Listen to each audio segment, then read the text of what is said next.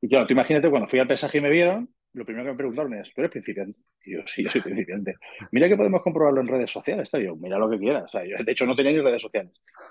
Y, y nada, pues salí y gané. Hombre, eh, ya he visto que gusté y sabía que estaba en el quinto puesto, pues me hubiera gustado rascar un puestecito más y haberle quitado a, John Duque la, cuarta posición y haberme metido yo ahí, la verdad.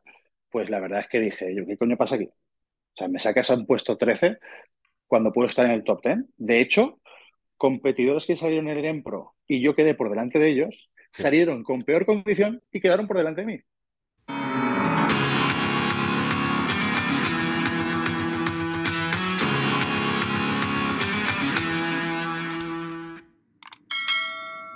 Muy buenas a todos, ¿cómo estáis? Y bienvenidos una vez más al canal. Hoy tenemos el episodio número 57 del podcast Culturismo a la Española. Y tenemos a alguien que os prometí también que os iba a traer, al igual que os prometí al invitado anterior.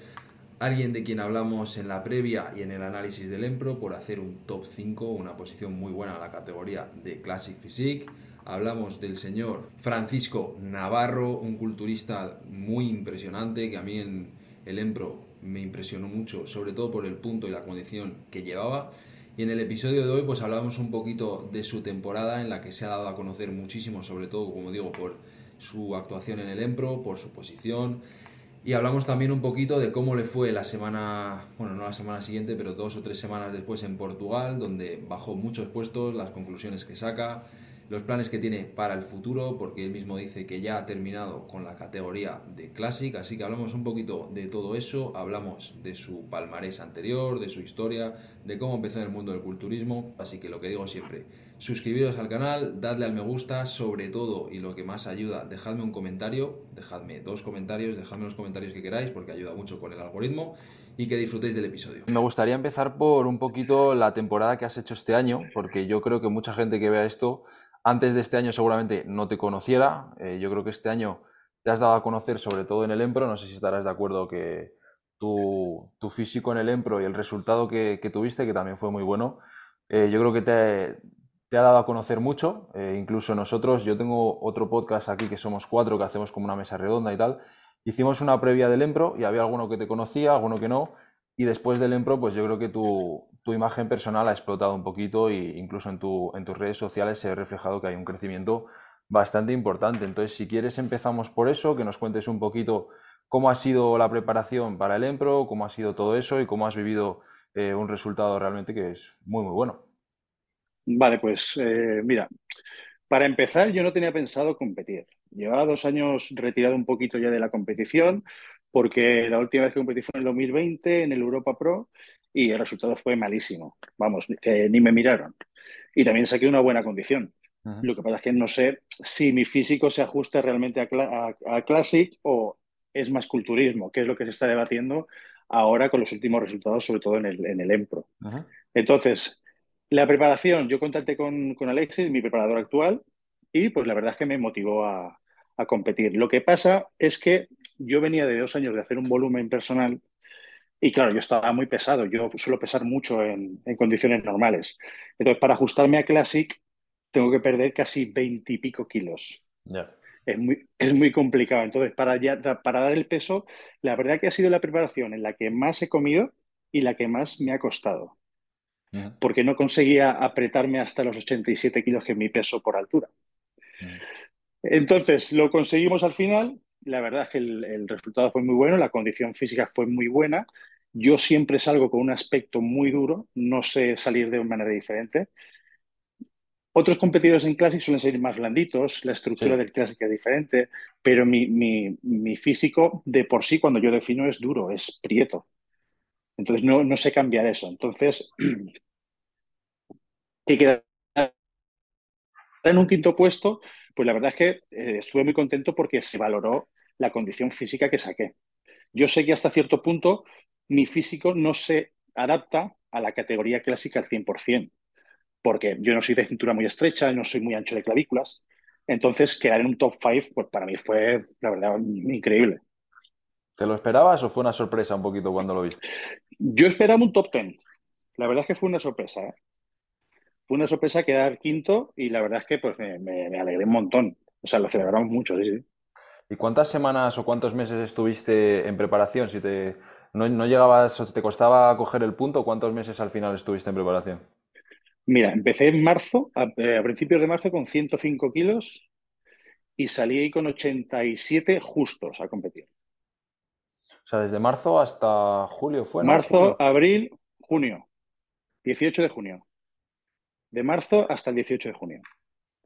Ya ves. Y fue una Unas preparación 12, 14 semanas, para ser exactos. que, bueno, has dicho que es la que más has comido, pero la que más te ha costado por esfuerzo físico, porque te ponía a lo mejor mucho cardio, ¿por qué, por qué crees que fue, que fue así? No, la verdad es que en eso muy normal, es por, por energía. Me encontraba súper débil. O sea, de, estar con 105 kilos comiendo bastante, o sea, porque yo hago, suelo hacer dietas de entre 5.000 y 6.000 calorías. Para mí eso es normal. Entonces, bajar tanto hasta los 87 kilos, ya las últimas semanas, y eso que comía carbohidratos casi en todas las comidas menos en la cena. Pero la verdad es que me costó a nivel energético bastante, ¿eh? Me levantaba con las piernas temblando, iba a trabajar jodido, la verdad. Me supuso mucho esfuerzo. Y comparado a lo mejor con cómo te has preparado otros años a nivel de metodología y tal, porque este ha sido tu primer año con Alexis, ¿no? Sí, Y en comparación con otras preparaciones, ¿ha sido muy diferente el planteamiento o más o menos? no, ha sido la más fácil y la que mejor he salido. O sea, la más fácil en el sentido que has comido más, que en ese sentido se te ha hecho más llevadero, pero por lo demás, Sí, los alimentos y las comidas, o sea, súper normales. Los entrenamientos también, o sea, metiendo técnicas de alta intensidad, pero la verdad es que ha sido fácil en cuanto a eso. Sí, sí. Y luego, bueno, el tema de, del Empro, para el que no lo sepa, el top 5 fueron todos españoles, que la verdad es que estuvo muy, muy guapo eso.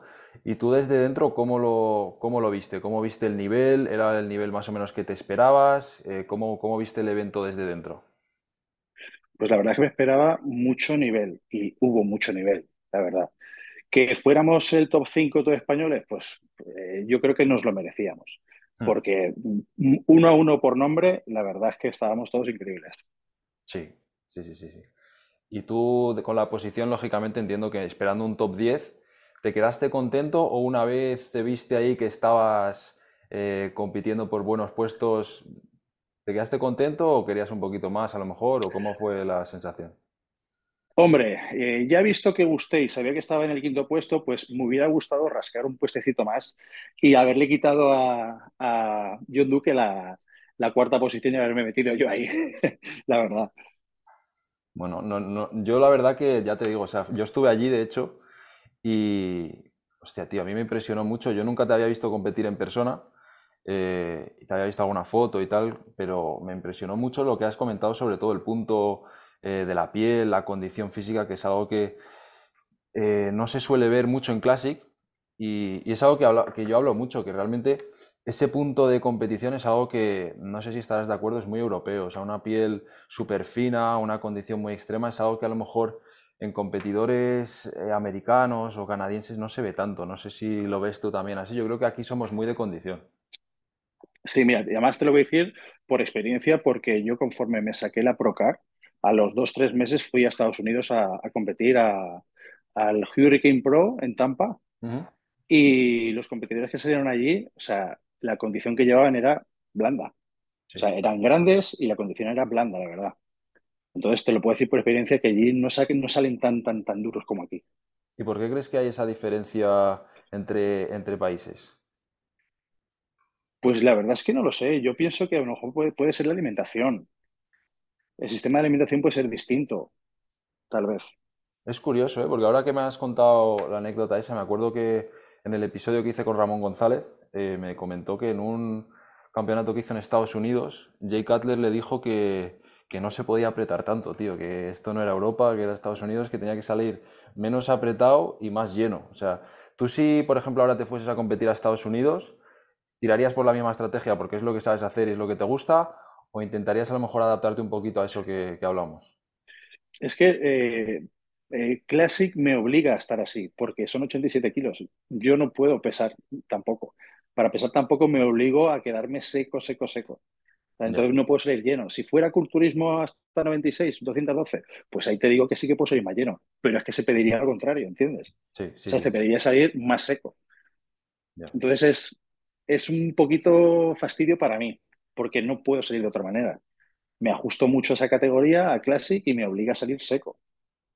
Sí, es el problema. O sea, no te queda o eso o perder masa muscular y salir más blando, pero no tiene ningún sentido.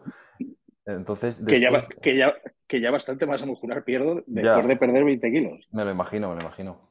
Además, en cuatro meses de preparación, porque tampoco es tanto, ¿eh? O sea, perder 25 kilos en cuatro meses, alguna cosa se tiene que quedar. Después del Empro, entonces, fuiste a Portugal, ¿no? Creo recordar. Sí, fuimos a Portugal y la verdad es que salimos con mejor punto. Un kilo más seco. O sea, salí con 86 y poco y la verdad es que salí más seco todavía que con mejor punto que, en el Empro. ¿Y cómo te fue allí? Pues puesto número 13, ¿qué te parece? A eso, a eso quiero llegar, porque hay unas diferencias de, juicio a veces que no entiendo. O sea, en un evento eh, haces un quinto puesto, te ven, te, dan un, yo qué sé, te, te, valoran, digamos, físicamente, y luego a las, ¿cuántas semanas fueron? ¿Cuatro o cinco semanas después? Tres, tres semanas, tres semanas. Tres semanas después vas a otro todavía un poquito más apretado y te caes ocho puestos. O sea, ¿tú qué, qué conclusión sacas de eso? Porque yo la verdad que no lo entiendo bien. Pues a ver, eh, se dieron muchos factores en ese campeonato, porque la expectación la tenía Estefan Malata, no sé si sabes quién es. Mm, es un chico que, francés que, lo quieren llevar a, la Olimpia, sí o sí. Sí, el negrito. con, El negrito, sí. Él va con su séquito, con su entrenador, con su camarógrafo, con su ayudante, entonces levanta mucha expectación. Ya en el pesaje se talló, o sea, le midieron tres veces. Sí, pasó algo raro, pasó algo raro ahí. Y yo te puedo decir que salió con tres kilos más de su altura. ¿eh? Eso para empezar. Luego, también se dio, que es mala suerte para mí, que él salió con el número 37 y yo con el 38. Entonces, toda la atención se la llevó él. Y cuando salí yo, pues los jueces lo miraban prácticamente a él, porque yo me fijaba en los jueces y lo miraban a él. Aparte, volvemos a la condición. Todos los demás llevaban una condición más blanda y si te fijas a mí en vídeos salgo mucho más duro. O sea, visualmente impacto más que el resto. Por eso yo creo que me cogieron y dijeron, ¿no te adaptas a la línea de, competición? Pues fuera. Sí, sí. Esa es la conclusión que saco yo. ¿eh? A ver, a veces pasa, o sea, es lo que tú dices, a veces, aunque vayas más apretado o tal, si eres el de que se sale de la norma en la línea, que yo no le veo ningún sentido, porque si vas más apretado, eso tiene que valer más. Sí, pero eso, eso me recuerda a la antigua IFBB, que se hacía mucho eso. Si salías demasiado duro, te cogían y te sacaban de la línea de competidores, porque no, no, no dabas la estética del top 5 o del top 10. Entonces, que me saques del top 10, pues la verdad es que eh, comparado con el que quedó 10, pues la verdad es que dije, yo, ¿qué coño pasa aquí? O sea, me sacas a un puesto 13 cuando puedo estar en el top 10. De hecho, competidores que salieron en el EMPRO y yo quedé por delante de ellos, salieron con peor condición y quedaron por delante de mí. Con lo cual, la conclusión es esa. Los jueces, el juez principal, valoró que no llevaba la línea estética de los demás competidores y cogió y me sacó fuera. Y como competidor, tío, porque eso yo lo escucho y realmente no sé, o sea, qué conclusión sacar. O sea, como competidor, tú ves eso y de cara a próximas competiciones o tal, que, ¿por qué estrategia optarías? O sea, ¿por la misma? ¿Por salir un poquito...? No, a ver, lo primero es que cuando te pasa eso allí te cagas en todo. ¿Sabes? Porque no, porque no valoran el trabajo que has tenido, el, hambre que has pasado y, todo lo demás. Luego, conclusión que sacas, pues que esa no es mi categoría. Esa es la conclusión que saco. Entonces, ya he terminado de competir en Classic y vamos a centrarnos en salir en 212 libras. Vale, ese era, era mi, próximo, mi próximo tema. o sea, tú te ves pero simplemente por eso o por lo que has comentado antes de que a lo mejor tu estructura eh, tú mismo no la ves para clásico. O sea, mira, te, la concreto más la pregunta. Si en Portugal te hubiese ido bien también con el puesto, ¿hubieses tomado esa misma decisión? Sí, es una decisión que ya cuando empezamos a, trabajar juntos Alexis y yo, la hablamos. Y es que el problema es que yo no puedo evolucionar si me quedo en clase. Es decir, mi físico es un físico que quiere más. Entonces, yo si como y entreno, crezco. ¿Qué hago? ¿No entreno? ¿No como? No, ya, ya. A ver, realmente Entonces, es una... Sí, dime. No puedo hacer un periodo de volumen porque significa meter más carne y luego tendría que bajarlo a los 87 kilos otra vez. Por lo tanto, perdería otra vez masa muscular. Entonces es una tontería. Por eso hemos decidido terminar y subir para arriba. A ver, es que realmente es una tesitura en la que están muchos competidores en el mundo. O sea, el mismo eh, Madelman en España está un poco parecido. De hecho, el año pasado no dio el peso en un campeonato y tuvo que salir en 2.12. O sea, yo no sé si a lo mejor eh, los cortes de peso están demasiado ajustados o si están... O sea, no sé, ¿cómo, cómo lo ves tú eso? ¿Qué, opinión tienes de, los pesos que dan? Yo pienso que están muy justos, están demasiado justos. Sí, sí, sí. O sea, es muy, es, es muy difícil. O sea, y Madelman aún es un poquito más bajito que yo y tiene que pesar menos. O sea, o sea yo no sé cómo, cómo lo ha hecho para llegar a ese peso. ¿Sabes? Es complicado. Entonces, ¿que están justos? Sí, están justísimos sea, están justísimos esos pesos. No, es que no, no te dejan, no te dan margen para, para, evolucionar. O sea, yo no sé cómo, por ejemplo, el mejor de todos que es Chris Bumstead, cada año está mejor. más grande, más fuerte. o sea, yo, yo, tampoco lo entiendo, ¿sabes? Entonces. Bueno, igual hay alguna cosa rara por ahí también, ¿eh? porque es un poco raro. Yo creo que, yo creo que siempre hay favoritismos en todos los sitios, sea el, el top o sea en cualquier sitio. O sea, siempre hay favores. Sí, bueno, seguro. Pero es que eh, es lo que, lo que decimos antes, al final eh, solo da pie a que compitan en esa categoría gente que tiene una estructura que sin necesidad de tener mucha masa muscular, pues se le vea bien y ya está, ¿no? Porque si no, eh, si tienes mucha masa muscular o tal, es que no, no entras. Y si, sí. Y si no tienes esa, esa, estructura sin mucha masa muscular, pues no se te va a ver bien. Entonces no te deja tampoco mucha, mucha opción. Pero, bueno, el evento de Portugal, que has comentado un poquito de, del Stefan este y tal, ¿cómo, ¿cómo, lo viste? Hemos comentado cómo viste tú el Empro, cómo viste ahí el papel de los españoles y tal. El de Portugal, ¿cómo lo, ¿qué opinión tienes del evento en general, del nivel y un poquito de todo? Sinceramente, el evento, la verdad es que es espectacular por, por la presentación, por los, el, el, escenario que sube, gira, te presentan y demás. En cuanto al nivel de los atletas, si te digo la verdad, menos que en el Empro. Sí, yo estoy contigo. Menos nivel que en el Empro. O sea, yo aluciné, la verdad. Dije, coño. Por eso digo que salieron. O sea, yo vi gente más blanda que en el Empro. O sea, menos preparada que en el Empro.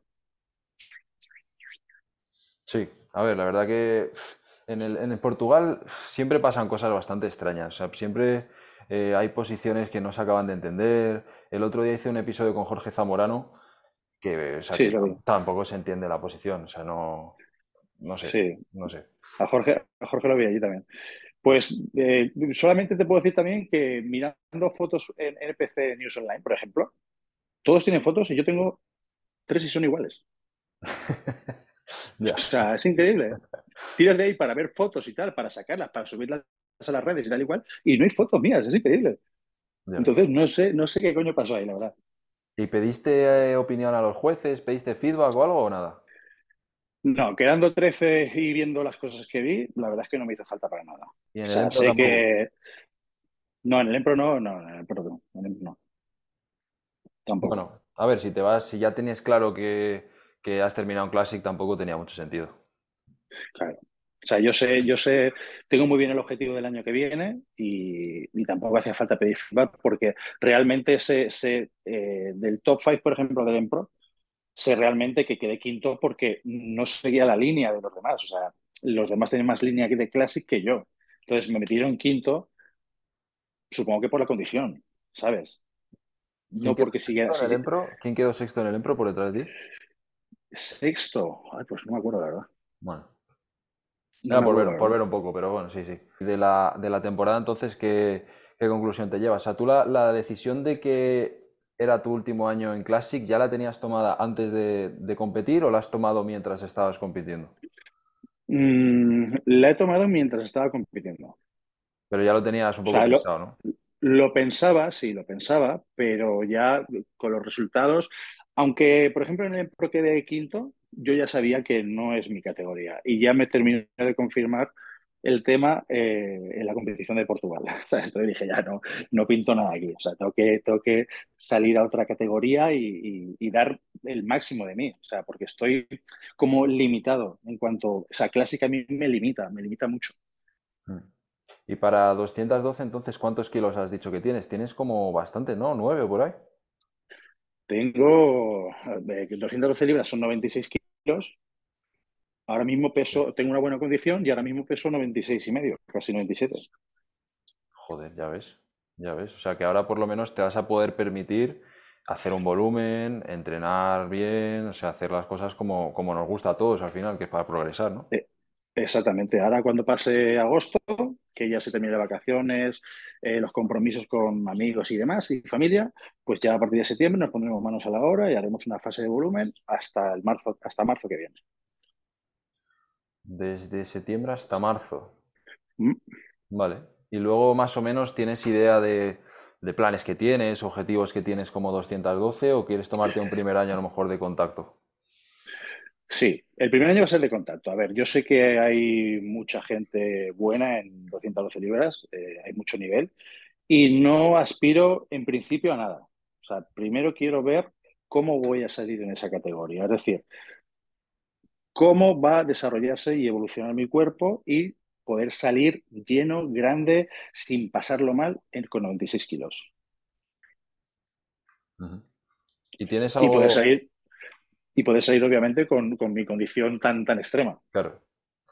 Sí, bueno, bueno, a veces, y lo sabes tú perfectamente, a veces eh, ves a gente que sube de categoría, que coge a lo mejor masa muscular y tal, y luego les cuesta volver a coger el punto que solían tener antes, ¿sabes? No sé si, si crees que eso puede ser, bueno, puede ser un problema o no, pero... La verdad es que yo no he tenido nunca ese problema, porque suelo descansar bastante bien. Eh, no suelo hacer muchas competiciones en la temporada y eso me permite pues, no llevar mi cuerpo a un estrés eh, terrible, que no me permita luego recuperar. Entonces, con ocho, nueve, sí, nueve meses voy a estar así descansando. Hasta marzo que empiece la preparación para 212, yo creo que mi cuerpo va a responder como siempre. ¿Y tienes en mente alguna cosa en concreto que quieras mejorar, alguna cosa que tú mismo te veas eh, que te falta más que otra o simplemente en general? Sí, muchas veces he pensado que me pueden penalizar en algunas poses a la hora de competir, sobre todo en el tren inferior posterior, la cadena posterior, glúteo y femoral. Mm, esa zona me, cuesta mucho, a ver, yo la verdad es que no he trabajado mucho el glúteo de siempre. Siempre pues eh, lo he trabajado pues con sentadilla, lo que se puede trabajar, o de vez en cuando algún hip, hip aislado. Poca cosa, la verdad. Entonces, esta temporada con el ISIS decidimos trabajar mucho más glúteo y femoral. Sí que es verdad que lo mejoramos, pero todavía me falta llegar a la condición que saco el resto del cuerpo. No consigo mm, secar, secar, secar del todo el glúteo y el femoral. Y eso es lo que quiero mejorar para el año que viene.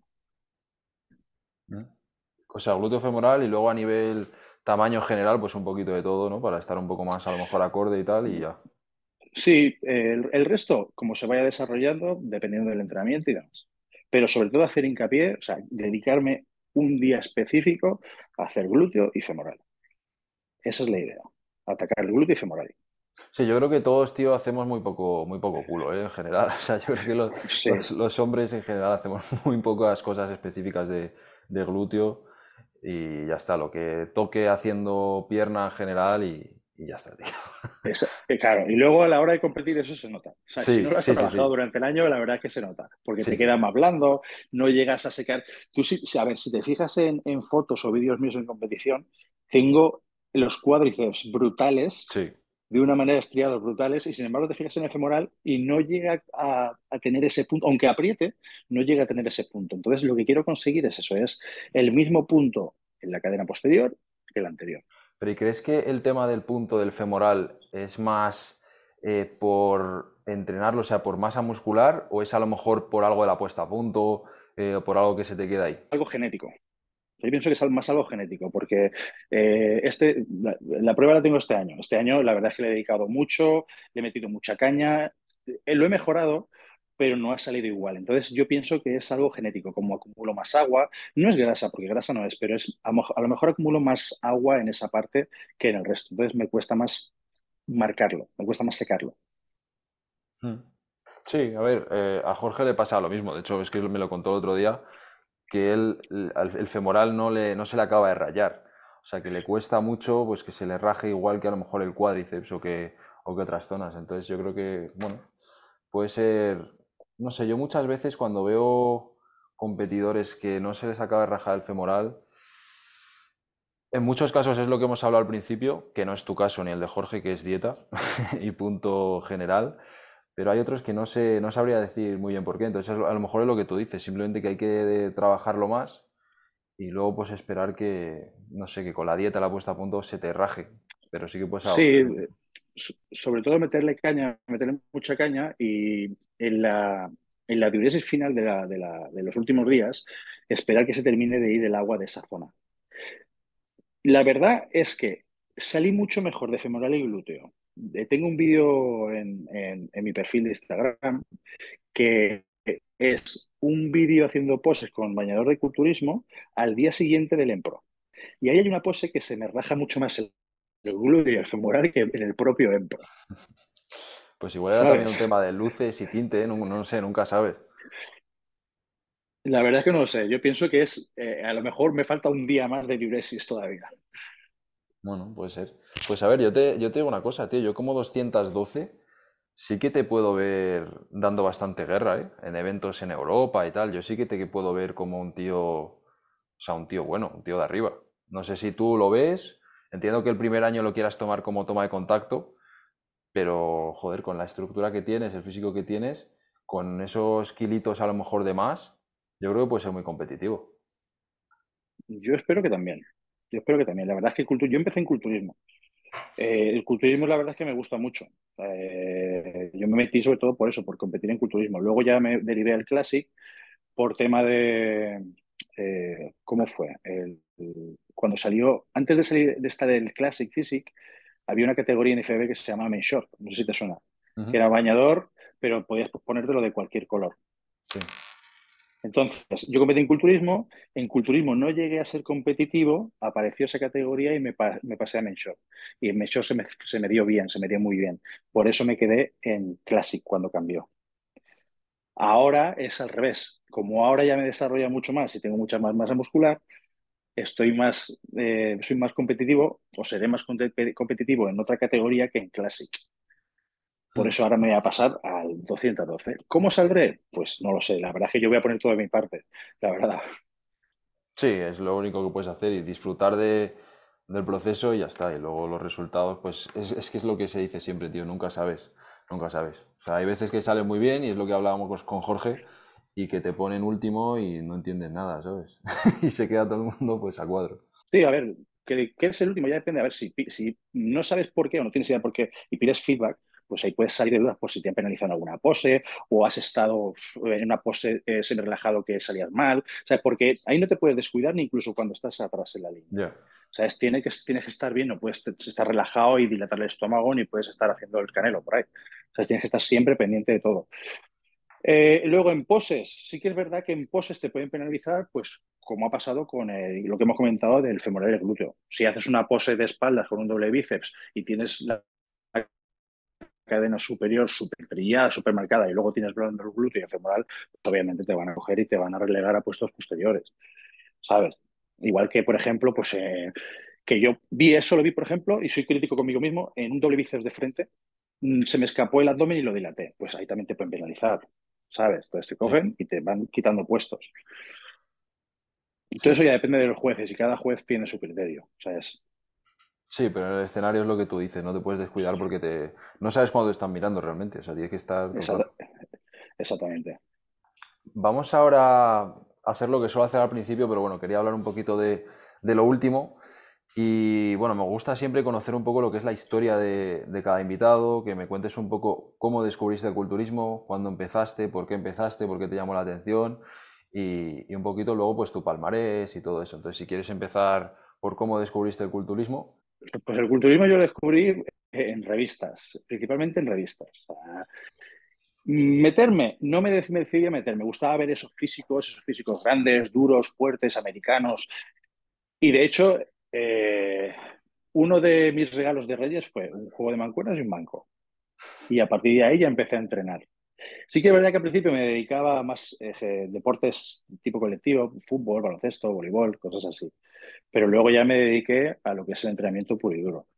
Nunca con intención de competir, eso sí, pero yo desde los, te puedo decir que desde los 16 años he llevado vida de culturista.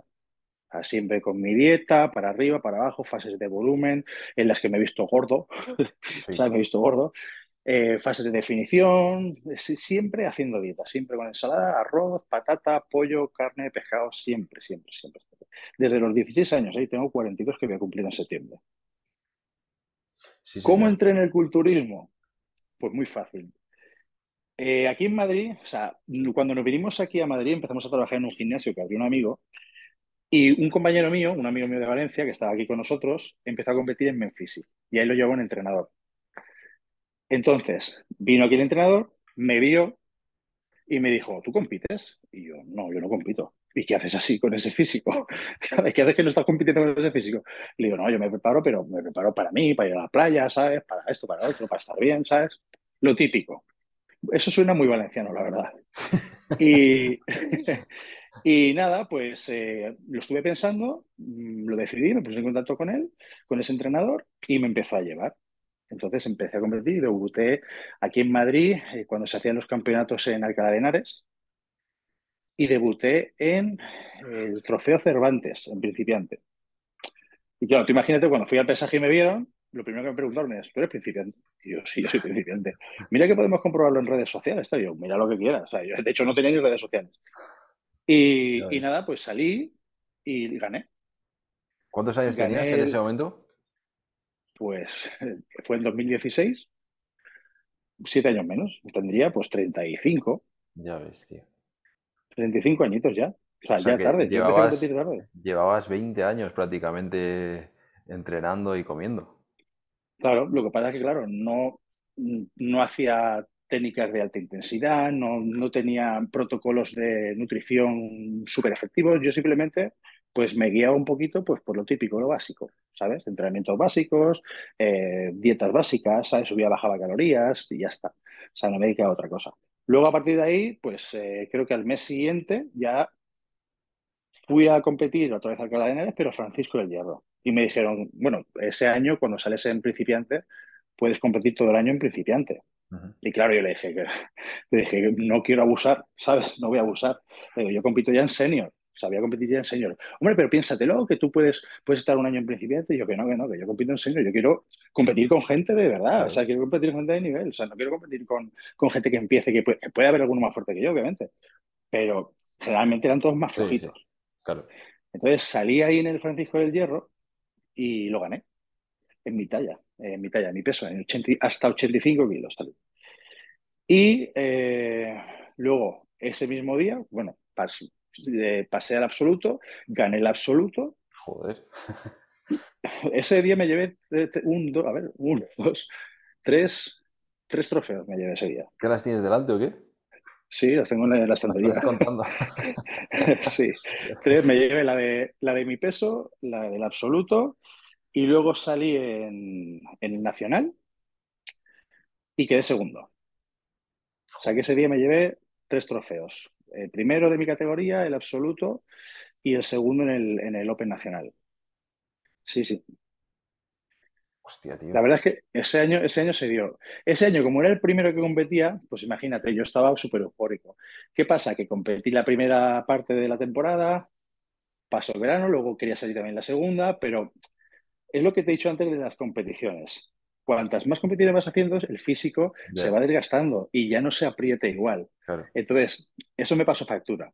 Y ya salí en Aranjuez y salí en el Campeonato de Madrid y ahí quedé ya tercero y quinto respectivamente. Joder, Tío, vaya, temporada, ¿eh? Es que realmente nadie espera, espera tanto para competir. Entonces el físico que tú me imagino que tendrías, pues ya debía ser un físico, joder, con, con una madurez muscular, con una cantidad de masa muscular ya importante que para un principiante es que no, no, es nada normal. O sea, me imagino que estarías compitiendo cuando saliste en principiante contra chavales igual de 18 o 19 años o incluso menos. A ver, había alguno que estaba, bastante bien. La verdad es que yo, mm, cuando competimos, no somos objetivos y siempre creemos que el de delante está más fuerte. Entonces, sí que es verdad que habían chavales que estaban fuertes. Por ejemplo, salí con, con Alefal, no sé si sabes quién es, eh, un negrito grandote. No me suena. Ale, Ale, Babylon, ¿te suena? No me suena, tío. Bueno, pues él salió ahí en principiante con 100 kilos. Salió enorme, porque era open. O sea, lo que pasa es que no llevaba un punto tan bueno como el mío. Entonces, por eso él quedó segundo y yo quedé primero. Pero sí que salió gente que estaba bien. Sí que sale gente, sí que sale gente que está fuerte, está preparada. Pero claro, yo tenía 35 años y yo ya estaba hecho. Yo tenía una base ya más que de sobra hecha. Ya ves. ¿Y qué crees que te hizo esos 20 años anteriores o 19 años anteriores el ser tan disciplinado con el culturismo sin llamarte la atención en el mundo de la competición? Yo creo que al final tienes que convertir esto en un estilo de vida. ¿Sabes? O sea, es que no hay más. yo soy una persona que soy constante eh, y siempre me gusta llevar una rutina para todo. Y si es para dieta, mucho mejor. Pues te levantas por la mañana, una hora, tienes tu desayuno y está todo pautado. No tienes que pensar nada porque ya sabes lo que tienes que hacer. ¿Sabes? Entonces lo conviertes ya en tu estilo de vida. Sales por ahí, lo mismo. O sea, que puedes comer cualquier cosa, obviamente, pero siempre eliges la opción más sana para ti.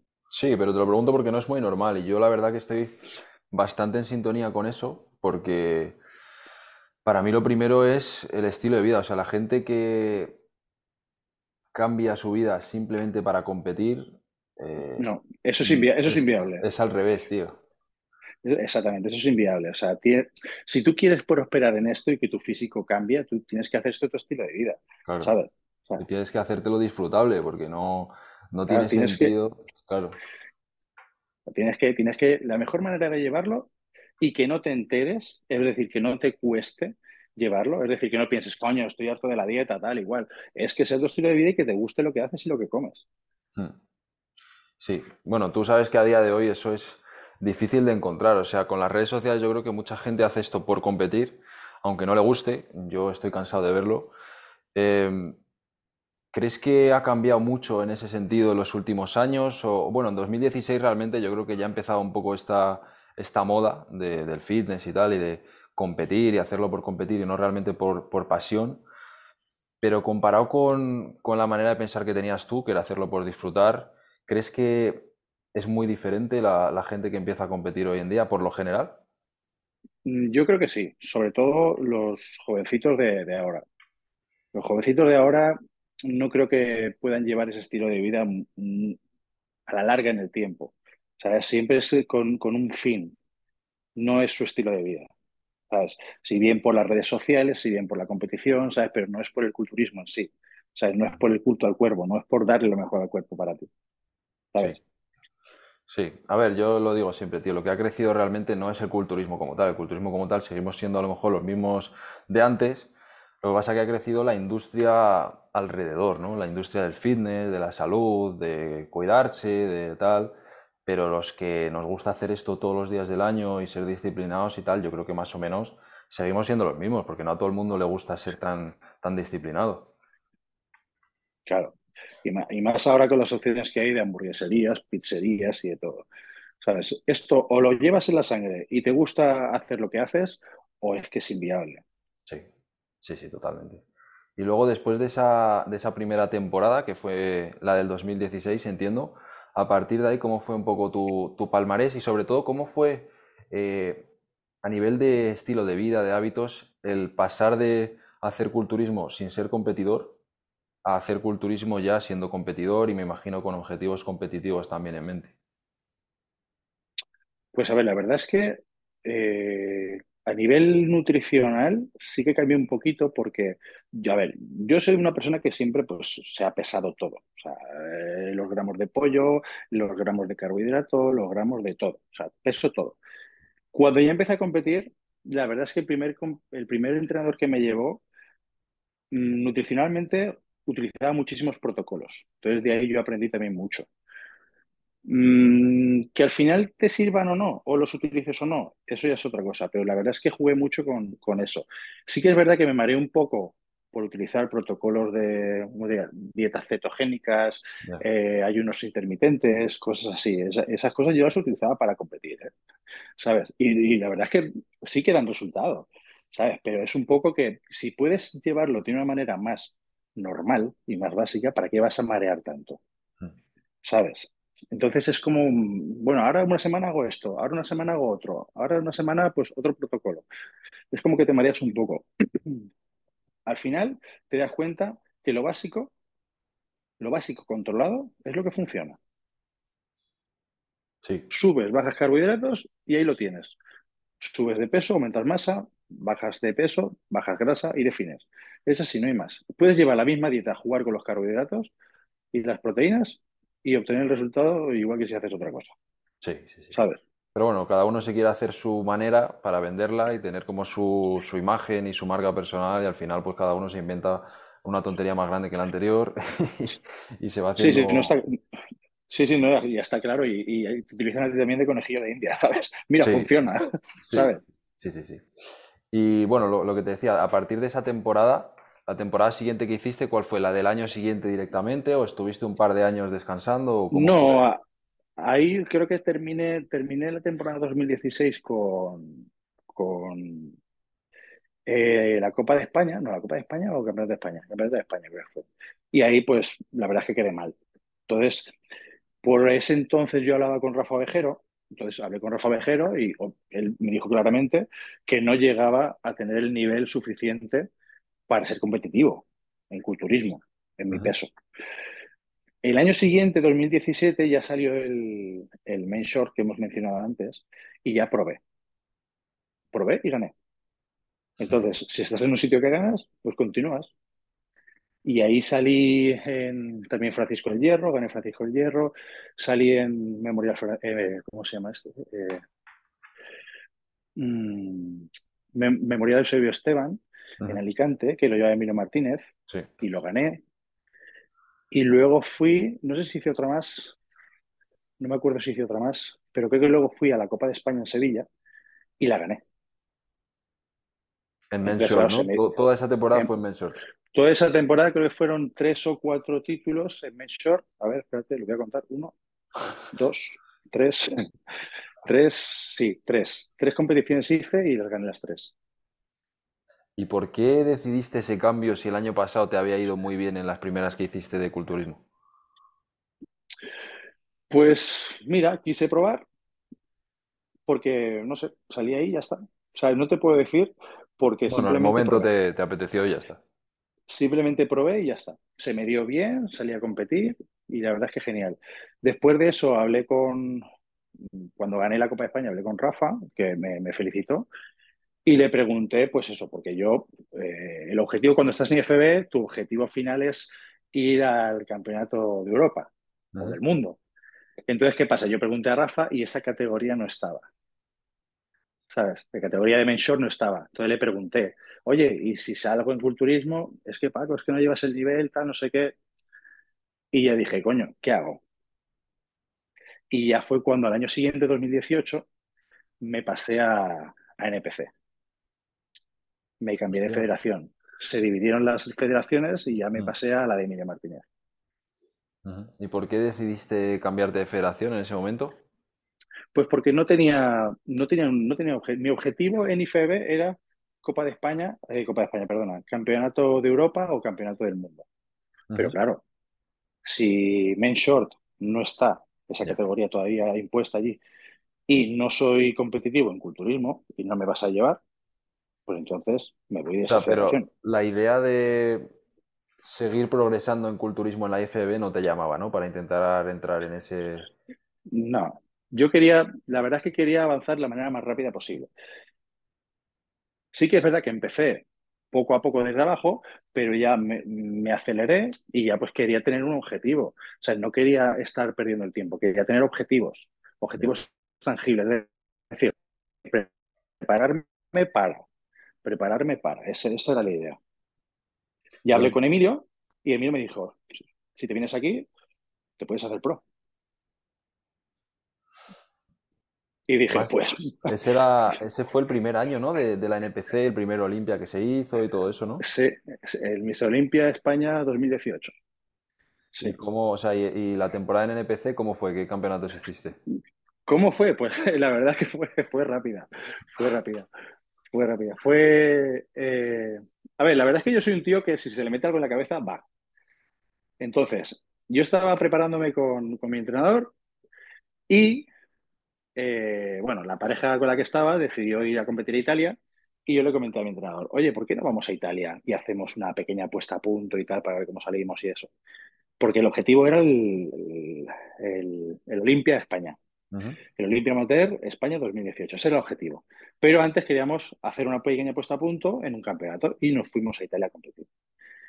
La verdad es que salí nervioso y se notó, porque habían varios españoles que me estuvieron viendo en el público y me dijeron, Paco, tal, es que salí nervioso, que se te ha notado a la hora de posar y tal y cual, se te nota. Y yo le sigue verdad, tal.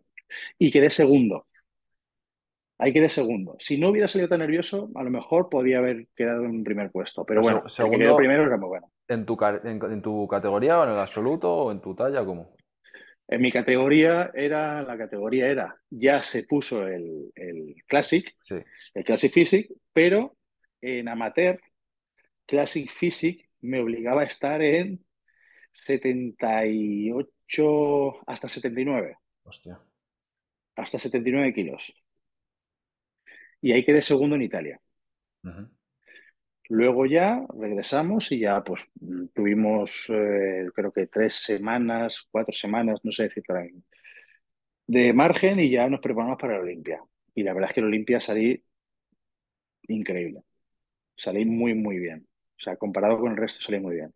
Y ahí es cuando notas, cuando tu punto eh, sí que lo valoran. Porque en cuanto sales y el juez principal de mesa te ve se le ponen los ojos como platos y ya no te aparta la vista y empieza a apuntar, ya sabes que ahí vas a hacer algo.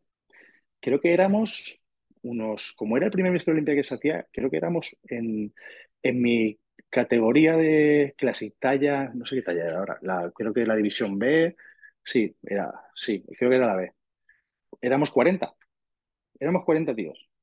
Entonces, que salgas, te vean y tú veas cómo están mirándote y apuntando tu número y apuntando esto y lo otro, ya dices, uy, aquí va a pasar algo.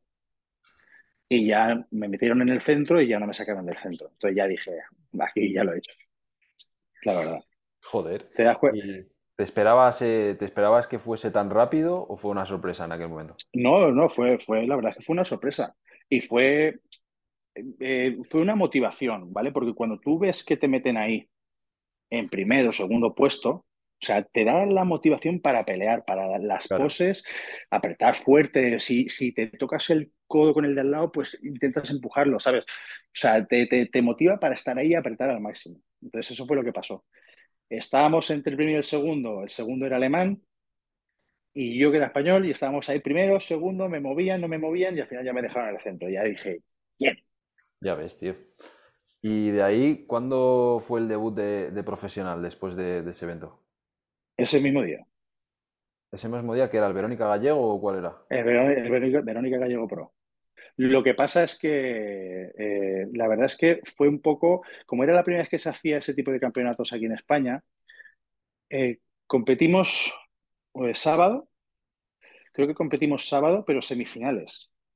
Mm. Entonces, nos tuvieron toda la tarde allí porque no sabían si iban a hacer las finales ese mismo día y al final, como se alargó tanto, decidieron hacer las finales al día siguiente.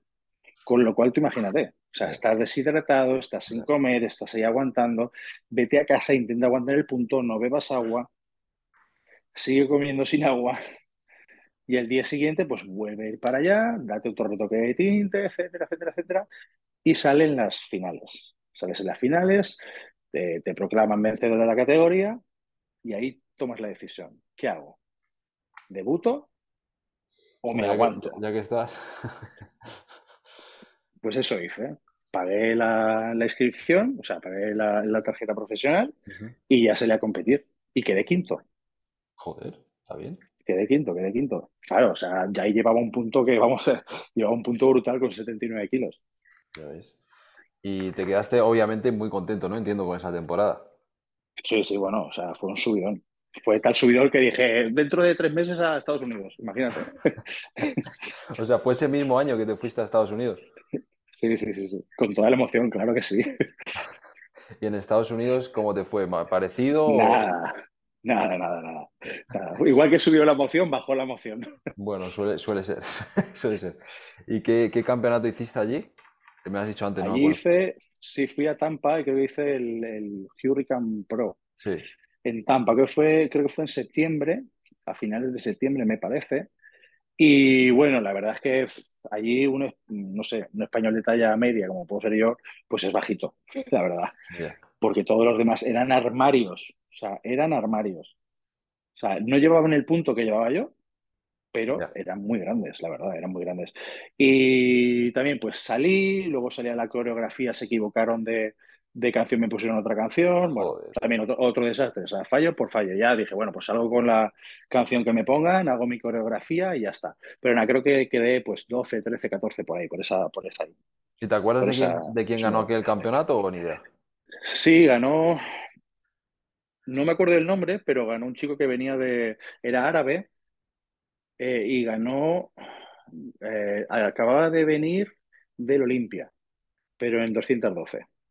Ah, bueno, ni idea. Era a ver si me acordaba del campeonato, pero vamos, ni idea, ni idea. O sea, salió, salió en el Olimpia, salió en 212, no sé qué puesto quedó, y luego para volver a, ir al Olimpia, pues tienes que ganar otro campeonato o, generar puntos. Y salió en el Tampa, en, el Hurricane Pro que salí yo, quedó primero en Classic.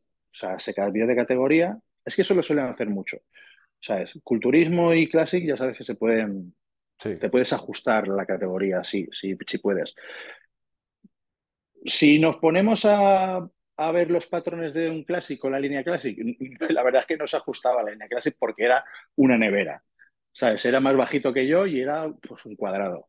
Entonces dices tú, ¿en serio? O sea, o sea ¿qué, criterio hay para clase? ¿Qué criterio hay para culturismo?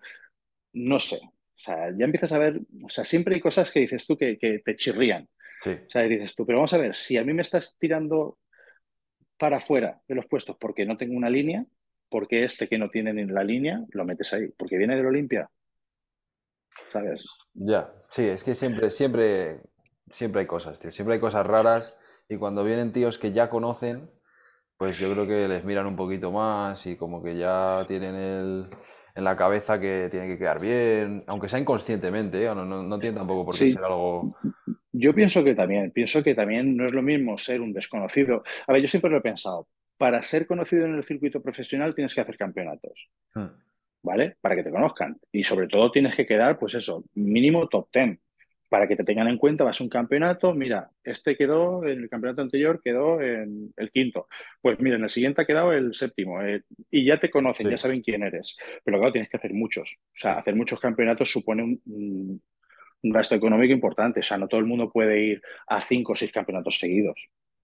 Y mucho menos irte a Estados Unidos. Claro, sobre todo eso, sí, sobre todo eso. Sí, a ver, es que es, es la limitación realmente que tiene ser profesional, por eso muchos compiten aquí y aquí les va bien, pero cuando van allí, pues los jueces es eso, no saben quiénes son o tal y no les prestan mucha atención.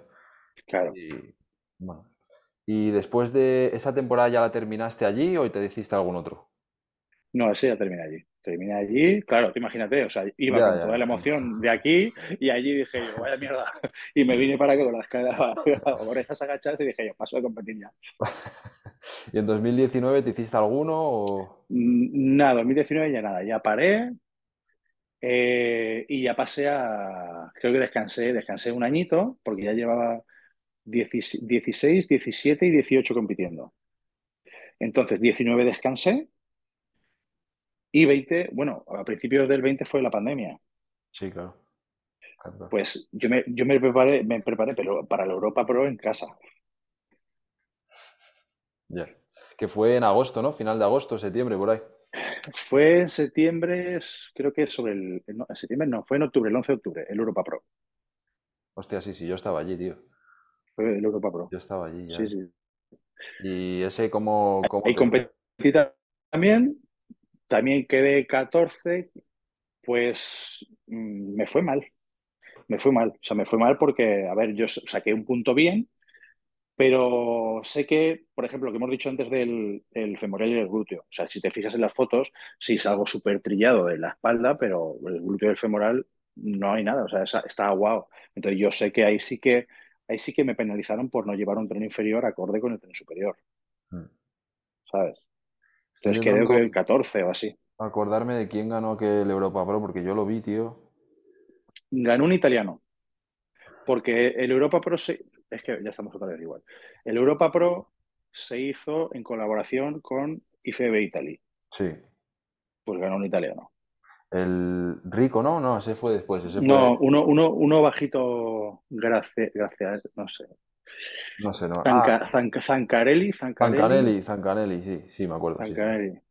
Uno así bajito y tal, lo ganó él, sí. Claro, Estaba bien, chaval, pero lo ganó él. Y, a- y ese evento, bueno, lo viste, bueno, no te fue muy bien. ¿Hiciste algún otro ese año o como fue un año así raro ya cerraste temporada? No, ese año fue raro y ya cerré temporada. Ya vi el resultado que no salí bien y dije, no paso. ¿Sabes? Es que, a ver, cuando sales en un campeonato y tú es que ni te miran, pues la verdad es que para un atleta es, es un fastidio, ¿sabes? Porque ya dices tú, ¿en serio me preparo después de haberlo pasado tan jodido con la pandemia? Me preparo en casa, eh, para, salgo aquí, hago mis poses y, y que no todos los jueces lo hacen, pero sí que hay veces los jueces que no te prestan atención, Sí, yo lo he dicho muchas veces, están, se van a mear o se van a... Sí, O están hablando entre ellos, entonces que tú estés posando para ellos y que ellos estén hablando en unos entre otros, pues es como que, chicos, ¿qué pasa aquí, tío? O sea, estoy compitiendo, ¿sabes? O sea, valórame, ¿sabes? Y claro, notas eso, luego te dejan en el puesto X, pues dices tú, ¿para qué voy a seguir compitiendo? Sí, no, ya lo- se entiende perfectamente, sobre todo por lo que tú dices, tío, por lo- todo lo que has pasado a llegar hasta ahí, que no sientas, por lo menos que te mira, porque luego el puesto, pues ya depende un poco de la gente que haya ido, de los competidores, tal, pero por lo menos un respeto mínimo, ¿no? Exactamente, que te presten atención, que para eso, pues estás ahí luchando con, con, con el resto, ¿sabes? Que te lo has currado igual que el resto, ¿sabes? Para estar ahí. Mm, ¿sabes? Entonces, es como que, pues dices tú, ¿para qué me preparo? ¿Me preparo para que estés hablando de lo que vais a hacer luego después de la competición o qué pasa aquí? Ya, ¿Sabes? ya. ¿Y la, el año 21 y, y 22 hiciste alguna o nada? 21-22 dije, mira, como ya no sé si voy a competir, porque a ver, también por edad y por trabajo, quise dedicarme más al trabajo, ya pues tenía unos 40 años y tal, y dije, bueno, dije, voy a prepararme para mí, voy a hacer lo que yo quiero hacer, que es comer, entrenar y crecer. Hice dos volúmenes, estuve dos años en volumen. Un, entre medias hice un pequeño, una pequeña definición. El primer año subí a 114 kilos, luego definí hasta 96, el verano del, del 22, creo.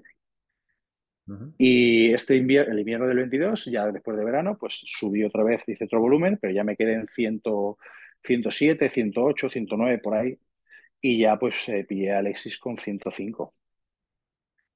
Y ahí fue ya, entiendo, donde más o menos veías que ya no ibas a poder progresar mucho más en años siguientes en Classic, ¿no?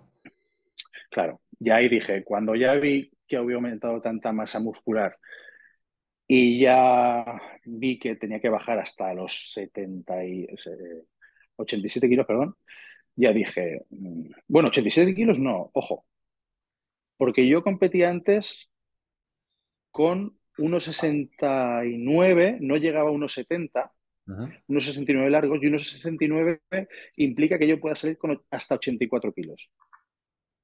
Bueno, Entonces yo me ajusté a 84 kilos. ¿Qué pasa? Que este año, pues no sé por qué, pues he dado 1,70, 1,70 con 2.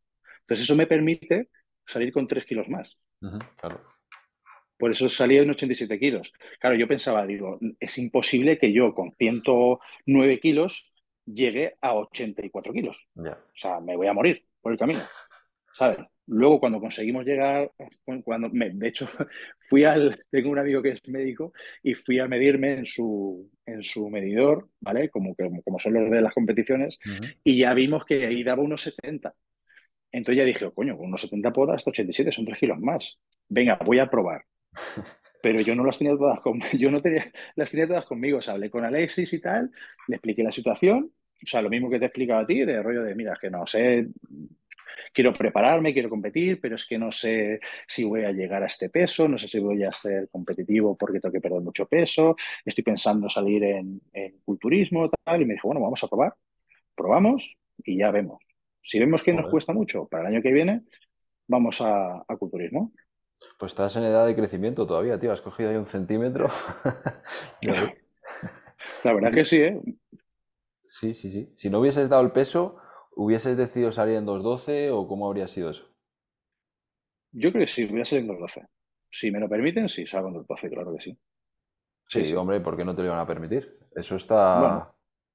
Yo creo que sí, ¿no? Bueno, en el Empro no, en el Empro no hubo 2.12, ¿no? No, no hubo. No, en el, en, en- en Empro no, no, en Empro fue directamente Open. Sí, pero bueno, en Portugal podías haber, haber probado ahí. Sí, a ver, a ver, obviamente te meten, ¿sabes? Obviamente si no das el peso, tú preguntas si te, pues, si te pueden meter, Sí, te meten. Claro, sí, como pasó con, con Madelman, ¿sabes? No, claro. no hay problema, te cambian de categoría y ya está. Hmm. Bueno, tío, pues ya hemos hablado más o menos de todo. Sí que tengo una última pregunta que siempre me gusta hacer para que la gente conozca un poquito eh, proyectos que tengas en el mundo del culturismo, si tienes preparaciones, si tienes alguna marca que te ayude, que quieras comentar, cualquier proyecto que tengas así en el mundo del culturismo, pues para que la gente sepa un poquito eh, cómo apoyarte si quieren. Pues a ver, eh, actualmente yo no tengo sponsorización en cuanto a marca de nutrición, ¿vale? Sí que es verdad que colaboro con algunas tiendas, me hacen un porcentaje de descuento cuando les llevo clientes míos y ellos me proporcionan también algún cliente que, que quiere entrenamiento personal porque yo me dedico al entrenamiento personal presencial en un gimnasio aquí en la zona de Madrid, centro, y a la zona de, entre- de entrenamiento personal eh, con asesorías online. ujú, ¿vale? Esas dos, esas dos partes. Luego, en cuanto a material de gimnasio, tipo agarres, tipo camisetas, eh, cosas para el gimnasio, estoy colaborando con Julián Fitcraft, con su línea JFK Line, y ya está, no tengo más. Ah, y en cuanto a, a carnes, con Fitness Burger, también tengo un patrocinio mensual, y bueno, ya está, eso es todo. Genial, tío. Pues nada, yo ninguna preguntilla más. Si quieres un último mensaje que quieras mandar a la gente que nos esté escuchando, alguna cosa que quieras decir, o si no, cerramos ya. Bueno, a la juventud, esta que empieza en este mundo, esto es muy básico. Dedicación y ya está. Dedicación y constancia. No hay nada más. O sea, es día a día entrenamiento, nutrición y descanso. Y el tiempo lo dirá todo. Dirá si vales o no vales. Sí, señor. Y no hacerlo por las fotillos de Instagram y esas cosas. Si no te gusta, no qué Eso, hacerlo. Busca otra cosa eso y ya es. está.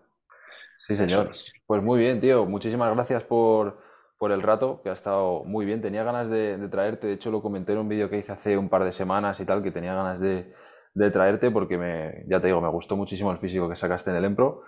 Y nada, tengo ganas de ver también la preparación que hagas para 212, cómo puedes salir el año que viene. Y si quieres, cuando estés más cerca ya de competir y tal, podemos hacer otro, hablar un poquito de cómo ha ido la preparación Hablamos otra vez. Vale, Claro, pues muchas gracias a ti por este tiempo y nada, nos vemos pronto. muy bien, tío. Pues ahora hablamos. Un saludo. Chao. Vale, hasta luego, un saludo, chao. Chao.